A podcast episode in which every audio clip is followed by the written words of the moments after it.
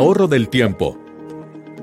De seguro te sobra el tiempo para realizar todas tus validaciones, conciliaciones y auditorías de tus CFDIs con el SAT.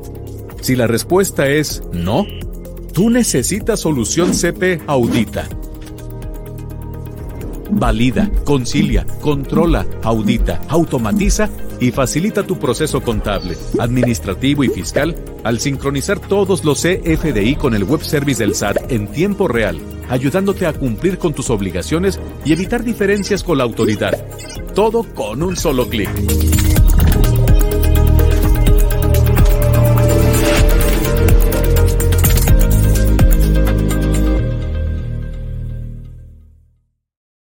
Hola, ¿cómo estás? Buenos días todavía. Eh, mi nombre es Roberto Valdés. Como ya saben, este programa se denomina Criterio Fiscal Digital, debido a que es, una, es basado en una columna que el contador Jorge Ajax tiene en el diario de Coahuila. Entonces, en este caso, a través de este programa, ambos tratamos de llevar estos temas en tema, a, un, a un formato digital. Como ya saben, el contador Jorge comparte nuestra visión de ayudar a las empresas a implementar herramientas digitales para facilitar cómo administran su negocio y cómo cumplan con obligaciones fiscales.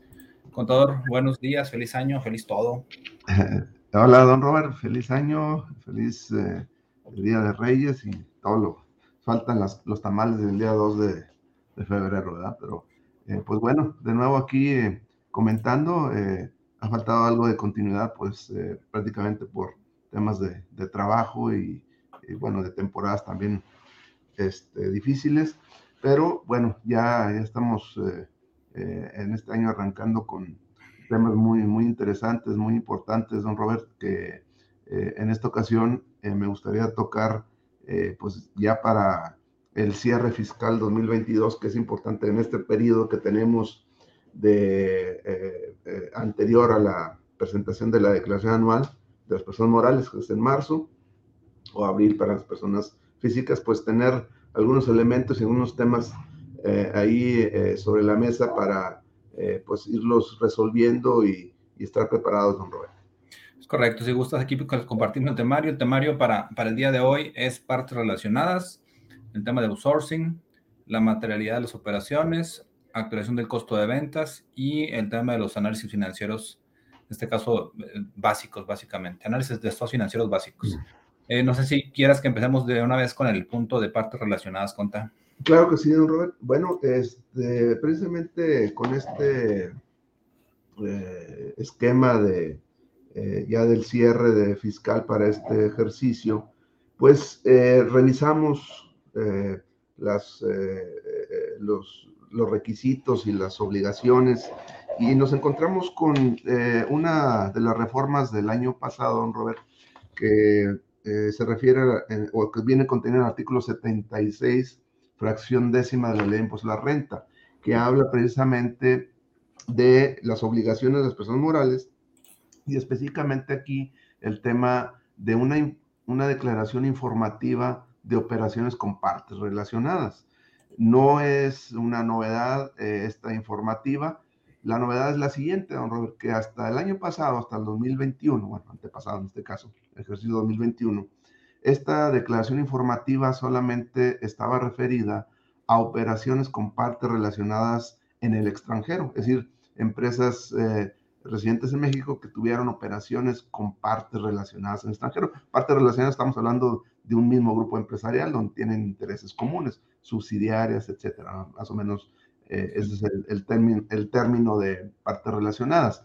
Entonces, ¿cuál es la novedad, don Robert? Que a partir de este 2022, o eh, en este caso el año pasado, sí. eh, la declaración informativa de partes relacionadas se le eliminó la parte que decía con partes relacionadas en el extranjero y lo dejaron abierto, de tal manera que ahora se entiende, y así se explicó eh, en su momento, de que también tendrán que reportarse las operaciones con partes relacionadas en México. Es yeah. decir, eh, operaciones de empresas de un mismo grupo eh, empresarial eh, que puede tratarse, no sé, de ventas de productos, prestación de servicios, rentas, o sea, arrendamientos, eh, pago de intereses cuando hay un préstamo, etcétera. O sea, hay una eh, diversidad de operaciones entre, entre, partes relacionadas en México. Entonces, sí. esta va a ser la primera vez que eh, estas empresas tendrán que reportar al SAT esta o presentar esta declaración informativa de partes relacionadas. Eh, y tenemos como fecha el 15 de mayo, don Robert, para subrayarlo. El 15 de mayo es la fecha límite para reportar operaciones con partes relacionadas eh, en México. Bueno, en México y en el extranjero, pero en este caso la novedad es que son en México. Entonces aquí nos surge pues una serie de, de temas, don Robert, porque hay desde socios de empresas eh, que le rentan inmuebles o maquinaria eh, o hacen préstamos a, a, la empresa de la cual son socios, entonces ya son operaciones con partes relacionadas. Entonces, tenemos que estar analizando primero, identificar cuáles son esas operaciones con partes relacionadas, es decir, tenemos que tener la documentación e información respecto a qué tipo de operaciones. Puede ser que haya empresas del mismo grupo, pero no tengan operaciones entre sí. Esas obviamente no se reportan. Tenemos que identificar cuáles son esas operaciones con partes relacionadas. Una vez que ya identificamos eh, estas operaciones con partes relacionadas, tenemos que eh, cumplir con lo que establece la ley, en este caso la ley de la renta, que nos señala que todas las operaciones con partes relacionadas deben estar hechas a valores de mercado. Es muy importante. Todas las operaciones deben estar a valores de, mercado. Eh, obviamente nos dan eh, eh, una serie de métodos para determinar ese valor de mercado, pero tenemos que tener la información respecto a la determinación del valor de mercado. Entonces ya entramos a una dinámica, don Robert, que pues aquí don Alfredo Morán nos manda saludos, igualmente don Alfredo, saludos, este, feliz año. Eh, donde eh, pues tenemos que determinar ese valor de mercado. Eh, un ejemplo, Robert, a lo mejor una empresa le renta un inmueble a otra o un socio le renta un inmueble, pues bueno, el valor del inmueble de la renta debe ser a valor de mercado. Entonces tenemos que determinar efectivamente que el valor que se le está rentando está dentro del margen de mercado. Entonces, hay desde la elaboración de un estudio de precios de transferencia, esa es una posibilidad, o bien realizar un análisis porque también eh, eh, podemos tomar como referencia el valor con que eh, prestamos el servicio o vendemos un bien a un tercero no relacionado. Pero de cualquier forma tenemos que tener la información para poderle informar. Voy a repetir, 15 de mayo tenemos la obligación de presentar esta declaración informativa de partes relacionadas ahora también en México. Don Robert, también quiero aclarar la nueva miscelánea, la regla 3919 de miscelánea, repito, 3919 de miscelánea, hay una facilidad para no presentar esta declaración. ¿Para quiénes? Para, eh, primero, aquellas empresas que desarrollan actividades empresariales cuyos ingresos el año anterior no hayan excedido de 13 millones de pesos, 13 millones de pesos, ellos estarían eximidos de presentar esta declaración informativa.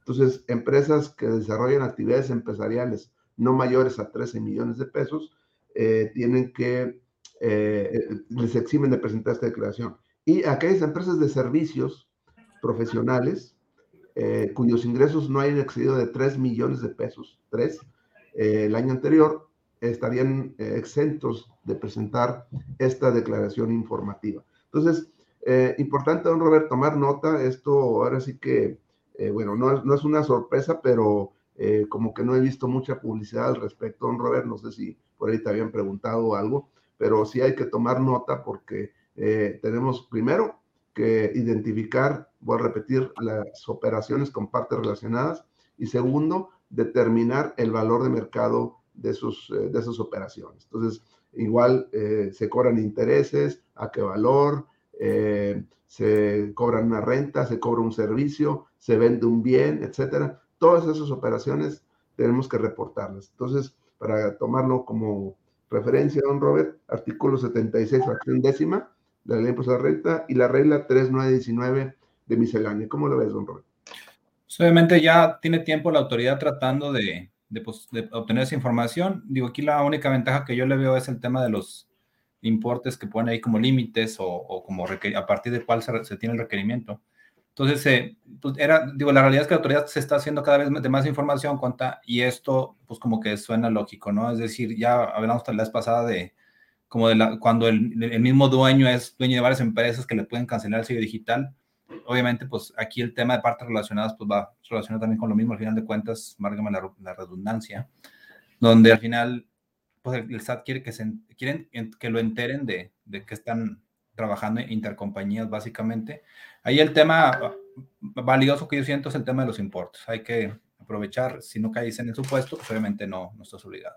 Es correcto. Entonces, bueno, para considerar, don Robert. Eh, si vamos al siguiente, y si tiene una, bueno, creo que eh, no lo hemos comentado, pero cualquier tipo de comentario, aclaración o duda, por ahí esto, nos pueden mandar algún mensaje. Y este, hoy ya nos escribió don Alfredo Morán, eh, aunque fue una felicitación, pero cualquier otro comentario, porque creo que eh, por ese medio lo podemos hacer, ¿no? Es correcto. el siguiente tema, pues obviamente es el tema del outsourcing. Contra, platícanos qué, qué viene, qué, está, qué ha estado cambiando en estos. Bueno, en este caso, eh, como son, recordando que es una, estamos haciendo un repaso de estos puntos finos para la declaración anual, pues en este caso Recordar que ya desde el año pasado estuvo vigente eh, todo el tema relacionado con el REPSE famoso. Acuérdense ustedes que ya una prohibición de la subcontratación, salvo aquella subcontratación especializada y que esté amparado con, eh, con un número de REPSE, ¿no? Bueno, aquí solamente recordar, no solamente, como que nos encasillamos, don Robert, en obtener el, el REPSE pero no en darle seguimiento a todas las obligaciones que esto implica. Si es una empresa que está recibiendo servicios especializados de una empresa que tiene REPSE, hay que recordar que para que sea deducible ese gasto, además de que esté registrado en el REPSE ese proveedor, tenemos que obtener los FDI de nómina de los trabajadores que están eh, involucrados en el servicio que me están prestando. Eh, tenemos que tener eh, también la declaración de retención de, impuestos, el, impuesto sobre, sobre, productos del trabajo, ICR sobre salarios, que está presentando el proveedor. Tenemos que tener copia también de las cédulas de pago del Seguro Social, del Infonavit, las copias de, los, de declaración del pago del IVA, eh, porque toda esta documentación tenemos que tenerla eh, dentro de nuestra eh, información, dentro de nuestros libros, para que la deducción fiscal que estamos hecho, haciendo por las facturas que estamos recibiendo por estos servicios especializados sea deducible. Entonces, ojo, Robert, ya se acabó el año y obviamente si no hemos reunido esta información, pues todavía es tiempo de que le solicitemos a nuestro proveedor que nos envíe, que nos proporcione toda la información relacionada con los CFDI de nóminas, los pagos del Seguro Social, los pagos del Infonavit, los pagos del IVA, los pagos de retenciones. Toda esa información tenemos que tenerla para eh, que la deducción del gasto sea procedente y el acreditamiento del IVA pues también sea, eh, eh, se pueda validar. Entonces, es importante que ahorita en el cierre del ejercicio estemos revisando este punto, no sé cómo lo ves. Obviamente está muy interesante. Cuando hay nada más eh, pregunta, digo, la, realidad es que yo no he visto actualmente cómo lo manejan eh, las empresas y, siento que lo están manejando, bueno, al menos las grandes, a través de, pues, mensual, ¿no? Mensualmente estar. Sí, mira, en, las, en las empresas, eh, ahora sí que con mayor capacidad administrativa, por llamarla de alguna manera, ellos tienen portales.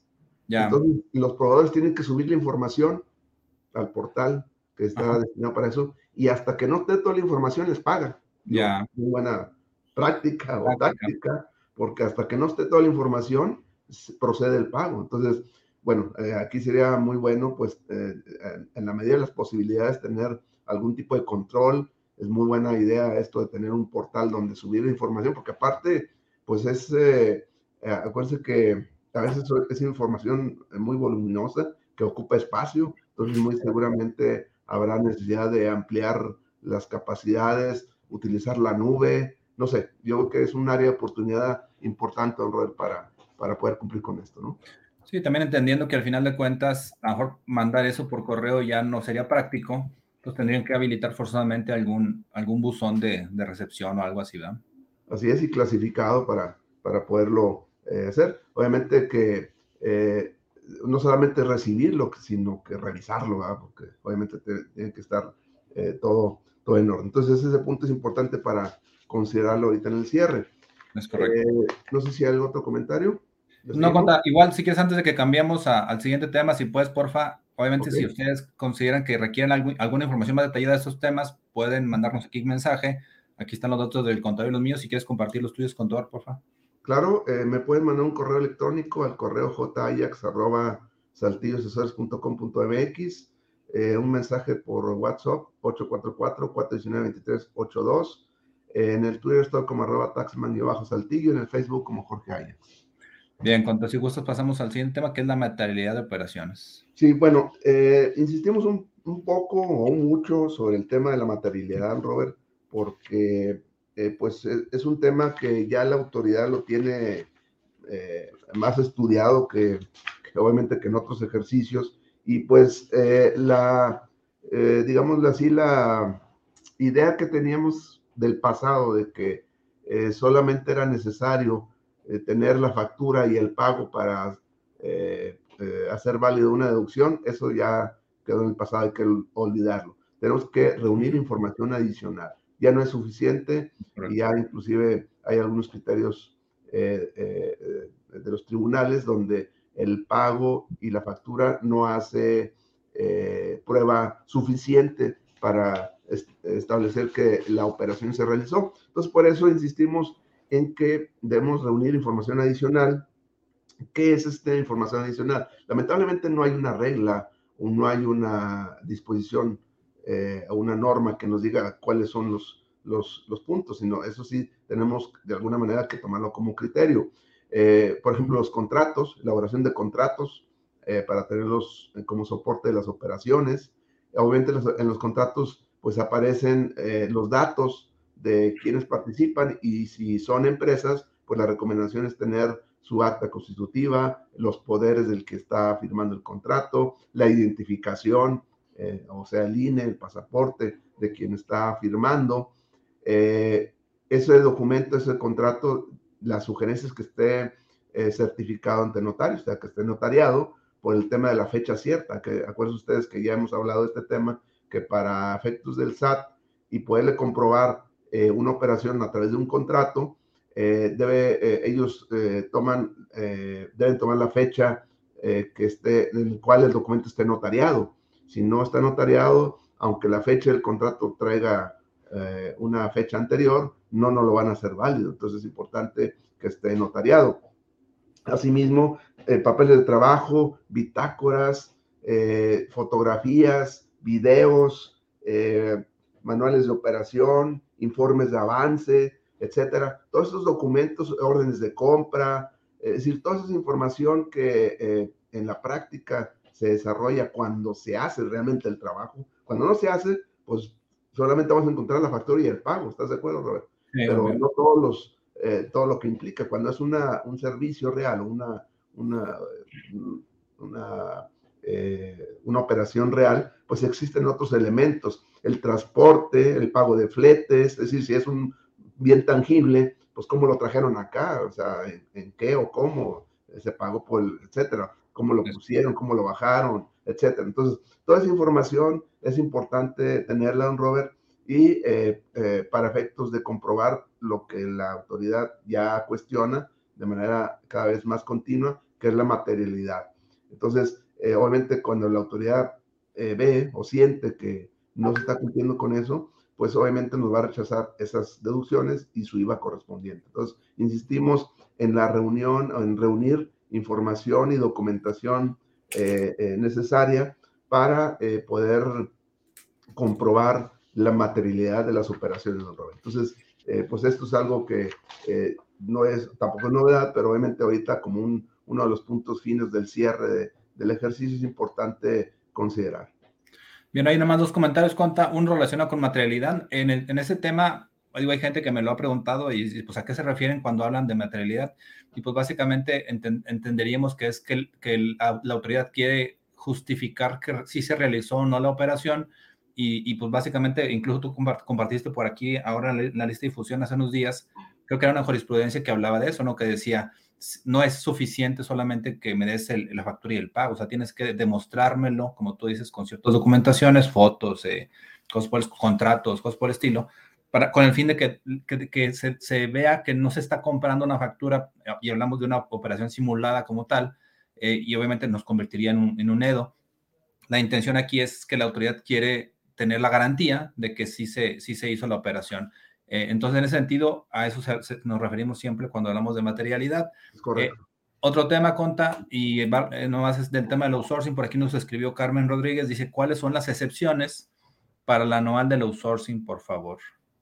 Ah, bueno, eh, no, eh, no, no, no, hay anual de outsourcing, más bien yo creo que parte relacionada, ¿no? Me supongo. De hecho, fue en el tema anterior, pero se me hace que ella se refiere al tema de, la, de juntar toda la papelería, como que lo ah. interpretó que fue en, un año y decíamos que no, que puede ser mes con mes, ¿verdad? Ah, sí, sí, bueno, el tema es de que, digo, se tiene que estar reuniendo eh, prácticamente mes con mes, pero eh, el tema es de que como todas las, eh, como es una obligación para que proceda la deducción, acuérdense ustedes que la misma ley establece que a más tardar en la fecha que tengamos que presentar la declaración anual, tenemos que reunir la información, tenemos que tener reunida. Es decir, mm, si pasan dos o tres años, pues no se vale decirle a la autoridad, oye, tengo que revisar las deducciones que existen en el 2022, no sé, por ahí por el 2024. Ah, pues déjame reunirla, no, no, déjame reunir tenemos que tenerla ya reunida a la fecha de la presentación de la declaración anual. Eso es muy, muy importante. Obviamente que se va acumulando y entonces lo más práctico es irla reuniendo pues mes a mes. Y, y tenerla pues obviamente ya como tú dices bien identificada, separada, documentada con el fin de que sea de fácil acceso cuando te la puedan requerir.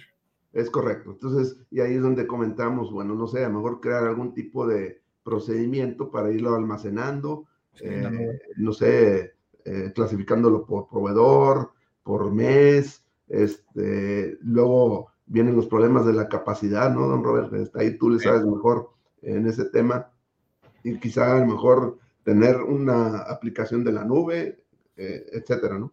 Sí, sí, la realidad es que la tendencia sería esa con el fin de no depender de los fierros físicos ahí en el, en el lugar de trabajo y o incluso de papeles, porque pues a veces el nuevo papel puede perderse para que ya esté digital. Bien, Conta. El, cuarto tema es el tema de actualización del costo de ventas. Si gustas, continuar. Sí, claro que sí. Bueno, eh, en este caso, Robert, quiero eh, comentar que eh, tampoco es algo nuevo, pero lo que sí es relativamente nuevo son las altas tasas de inflación, cuando menos de los últimos dos años.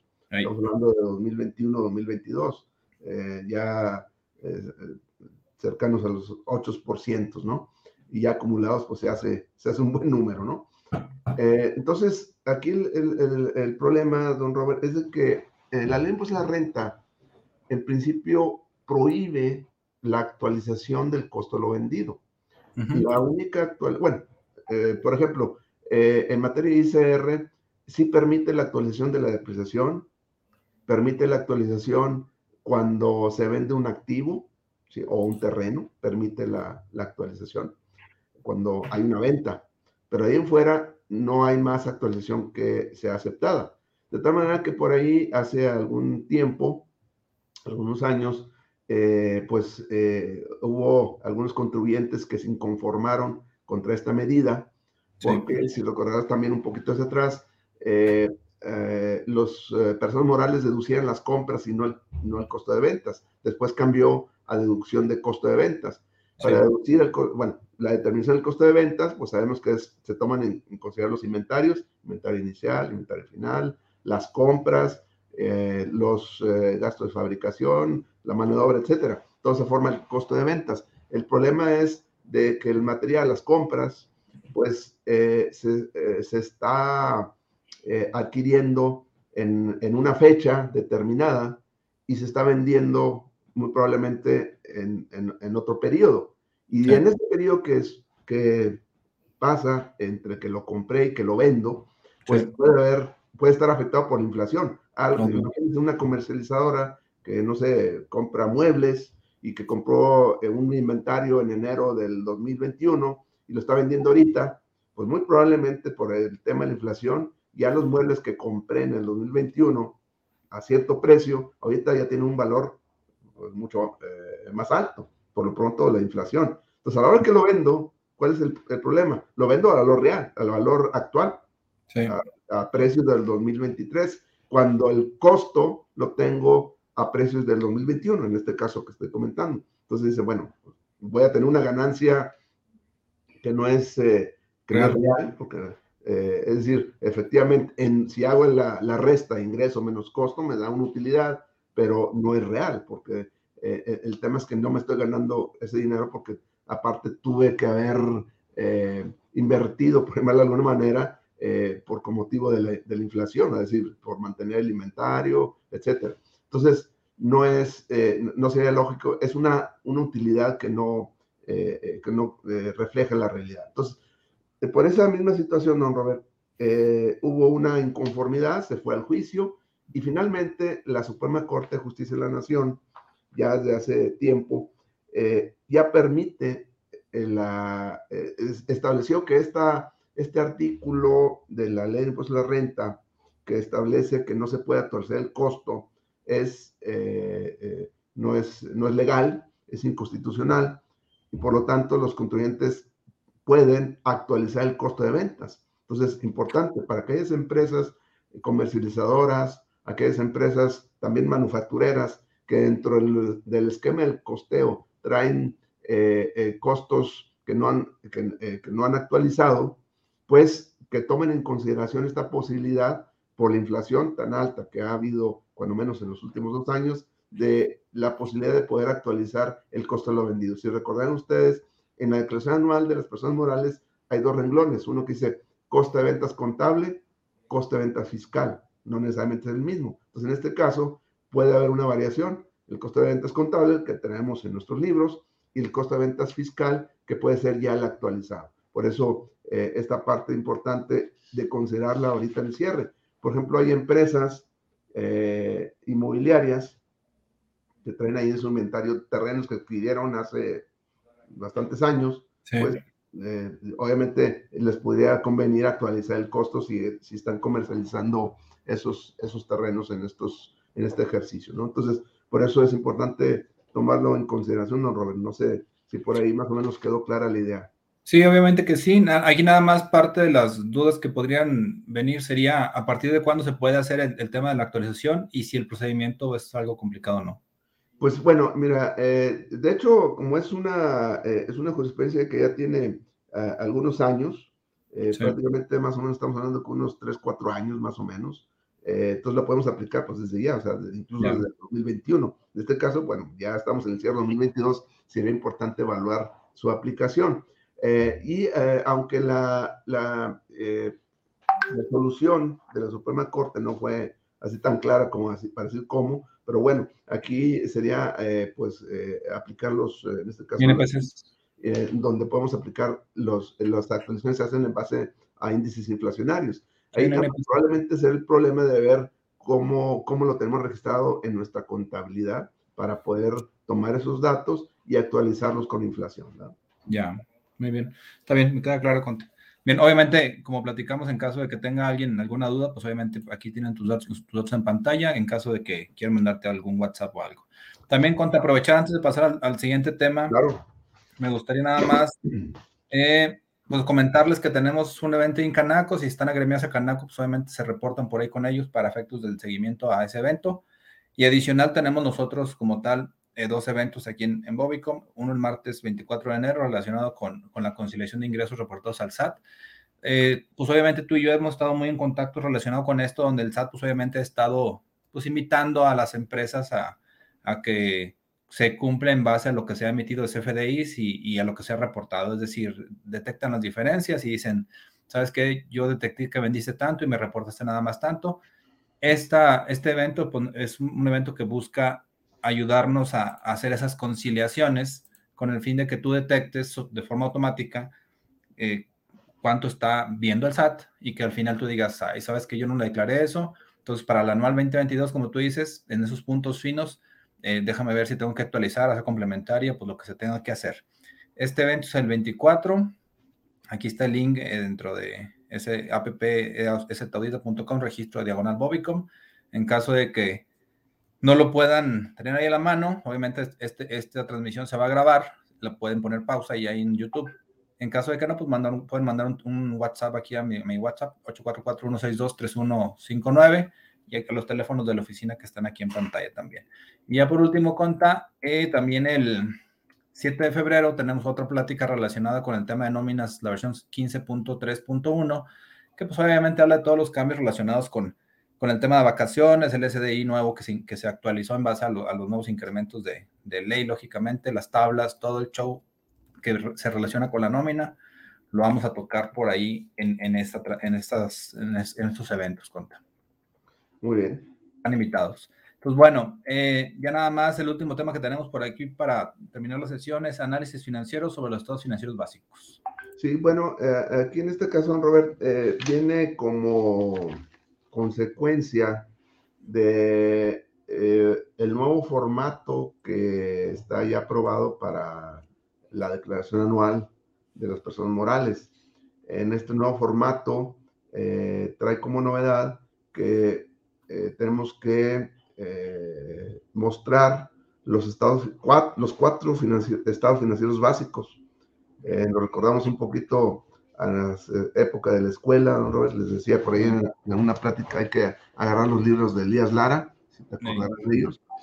Este, el libro 1, 2 y 3, no sé si habría más, pero cuando menos esos, este, donde tenemos que, nos van a pedir los estados financieros básicos, eh, balance, estado de resultados, eh, flujo efectivo y variaciones al capital, comparativos además, es decir, va a venir 2021 contra 2022, van a ser comparativos, y además tenemos que eh, mostrar los, las notas a los estados financieros. De acuerdo a las normas de información financiera, acuérdense, acuérdense que las notas a los estados financieros forman parte de los estados financieros. Las notas eh, obviamente hablan eh, o detallan eh, algunas de las cuentas que están mostradas en los estados financieros, como por ejemplo, a lo mejor en el renglón de cuentas por cobrar, pues establece la antigüedad de saldos, por ejemplo, en el inventario, pues cómo está evaluado, cómo se integra, el activo fijo, los pasivos, cómo están soportado, si hay un préstamo bancario, a qué tasa de interés, con qué garantía, a qué plazo, etcétera. Todo el capital, cómo está eh, eh, mostrado, cómo está detallado el capital contable. Entonces, toda esa información tenemos que mostrarla. Entonces, aquí el, punto, don Robert, de este análisis que estoy sugiriendo, es decir, otra vez, como le hemos, como bien dijiste hace rato, adelantarnos a lo que la autoridad va a hacer. ¿Para qué lo quiere la autoridad? O sea, finalmente esta información se la vamos a entregar vía la declaración. Pero ¿para qué la quiere la autoridad? Pues obviamente para hacer un análisis, un análisis financiero. ¿Qué va a empezar a checar? Como están comparativos, pues va a empezar a ver, a ver, esta traes ahorita unos gastos, ahora traes otro, eh, otro monto. Y hay una variación. ¿Por qué? ¿A qué se debe? O el inventario está este, este, trae este monto y ahora trae este otro el capital, eh, las cuentas por cobrar, proveedores, etcétera. Entonces, toda esa información nos lleva a adelantarnos otra vez, así como, pues creo que de alguna manera fuimos los pioneros en estarles diciendo que ahí venía el lobo, es decir, que pónganse a verificar los FDIs y finalmente le llegó, ¿verdad? O sea, ya, lo, ya es algo eh, que lo tenemos. Bueno, en esta ocasión, otra vez, ir un paso adelante. ¿Cómo? hacer un análisis como lo realizaría la autoridad. Es decir, estamos preguntando, dar la, explicación. Es decir, vamos a presentar los estados financieros comparativos y de las variaciones que pudiera haber de un año contra otro, tener explicación ya preparada. Es decir, no, no a la hora de que me llegue una, una invitación a andar investigando eh, qué fue lo que sucedió. Si hay un error, pues corregirlo, obviamente. Pero sí es importante realizar este análisis financiero eh, ya sea eh, por variaciones, por porcentajes, eh, respecto a los detalles, etcétera. Entonces, toda esa información ahora sí, vamos a, llamarle de esa manera, aunque pues desde el principio, de hace mucho tiempo, si recordaron, Robert, siempre nos dijeron que ya no era necesario un contador, pues bueno, ahora digo, va a ser muy difícil o, o cuando menos un poco más complicado que eh, alguien pudiera eh, llegar a hacer este análisis financiero sin tener una preparación como la tenemos los contadores públicos, ¿no? no es por alabarnos, ¿verdad, don Robert? Pero creo que es importante dejarlo claro que eh, eh, el presentar una información que no está analizada y no está eh, soportada y que pues, no tiene, ahora sí que el visto bueno de, de un profesional de la, de la contaduría, pues puede llevar a un contribuyente a, problemas ante el SAT, ¿no? Entonces, por eso es importante llevar a cabo este análisis financiero, adelantarnos eh, en, el sentido de encontrar las explicaciones. A lo mejor nos encontramos un error, bueno, digo, somos humanos y nos podemos equivocar, pues bueno, eh, podemos verificarlo y podemos corregirlo eh, en tiempo, antes de que la autoridad se dé cuenta, ¿no? Entonces, por eso es importante esta parte. No sé si no estás de acuerdo conmigo en este punto, ¿no? Sí, pues obviamente que sí, conta. Ahí nada más a mí ya se me está haciendo como que muy extremo y pues van dos puntos. Uno, la realidad es que la, la, autoridad, entre comillas, ya tiene toda esta información a través de la balanza de comprobación. Ya la tiene, es correcto, sí. ya la tiene. Y, y, bueno, la otra cuestión es que tiene que coincidir lo que mostramos con, en la declaración. Con o sea, lo que voy a que me suena mucho a, a, que quiero detectar qué, qué mentiras me está echando, es un decir, porque al final de cuentas tiene que cuadrar tu balance de comprobación en cuanto a cuánto es mayor con tus cuentas de balance, cuentas de resultados, cosas por el estilo. Entonces, sí es problemático, como tú dices, lejos, dista mucho el tema de decir que no se requiere un contador, entendiendo que al final de cuentas, pues ese tipo de trabajos especializados sí se tienen que ver pues con mucho detalle, lógicamente. Y sí. ya nada más adicional, pues obviamente lo de siempre, contar, siempre se ha dicho que, que, en los eventos que tenemos de quién trabaja para el SAT y pues nadie quiere levantar la mano, pero pues la realidad es que todos trabajamos para el SAT porque el SAT cuando pide algo, todos literalmente tenemos que hacerlo sin paga, sin nada en específico y simplemente pues para facilitar su trabajo, que, que pues la realidad es que sí, sí lo estamos haciendo, ¿no?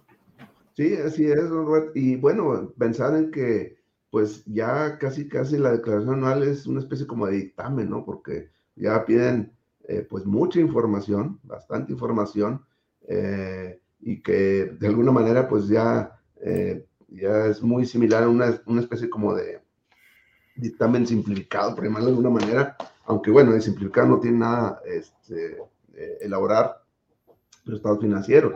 Ahí dice don Alfredo, arriba los contadores, es correcto, ¿verdad? es correcto, porque bueno, eh, por ahí escuchaba una entrevista, por aquí estuvo el día de ayer la presidenta del Instituto Mexicano de Contadores Públicos, Ajá. nos decía que don Santiago Ortega dice saludos y gracias por esta información que comparten, que tengan muchos éxitos. Igualmente, don Santiago.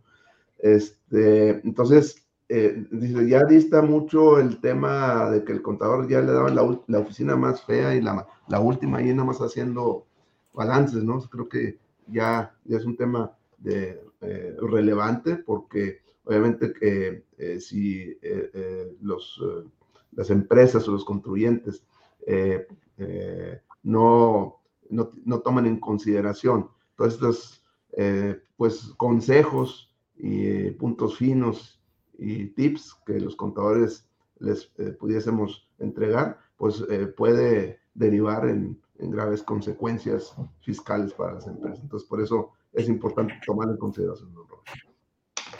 Sí, pues obviamente nada más para redondear este tema, Conta, eh, sí es tenemos que estar trabajando más con las tecnologías, por eso este programa se denomina Criterio Fiscal Digital.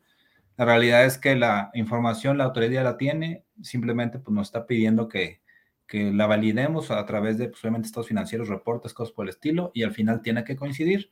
Si no coincide, pues ¿sabes qué? No te hago deducirle el gasto, me tienes que pagar más impuestos, tienes que hacer complementarias, cosas por el estilo. Entonces, la, es, es, algo complicado, pero pues es, es, es como vivimos ahorita con la autoridad, ¿no? Así es. Entonces, eh, no se quiere repasar los, lo que traemos por ahí de, de, temas o cursos o qué, don Robert. Sí, conta, pues ya nada más recordarles, tenemos el, el curso de Canaco, eh, en este caso ahí sí tienen que reportarse aquí Canaco Saltillo, si son socios agremiados, es, el acceso es para ustedes. En el caso de, de los, los, cursos adicionales que tenemos el martes 24, este curso práctico es para efectos de conciliación, como ya platicamos, con el fin de ver la declaración anual se pueden registrar en mi WhatsApp 844-162-3159. Eh, adicional, en, en, febrero tendremos el tema de nóminas, como quiera, muy probablemente tenemos por ahí una plática nosotros todavía antes de criterio fiscal digital. Es el martes 7 de febrero, también es sin costo para nuestros clientes.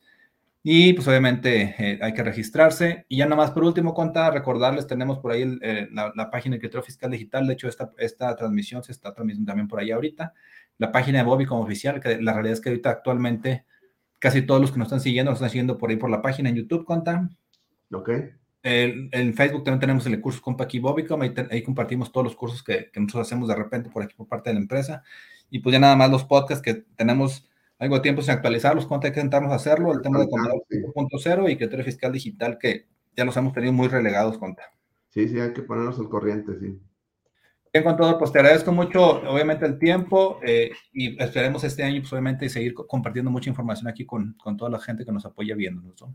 Perfecto, Robert, pues eh, si no hay otra cosa, nos escuchamos en la próxima emisión. Vamos a probarnos, contador, cuídense mucho, platicamos luego. Gracias. Bye bye.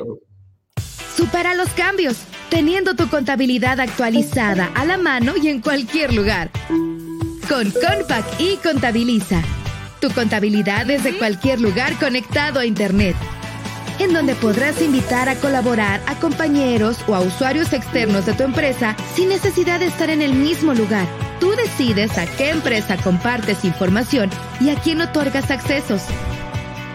Con Compac y Contabiliza Olvídate de la captura manual y configura plantillas para la creación de pólizas a partir de los documentos administrativos.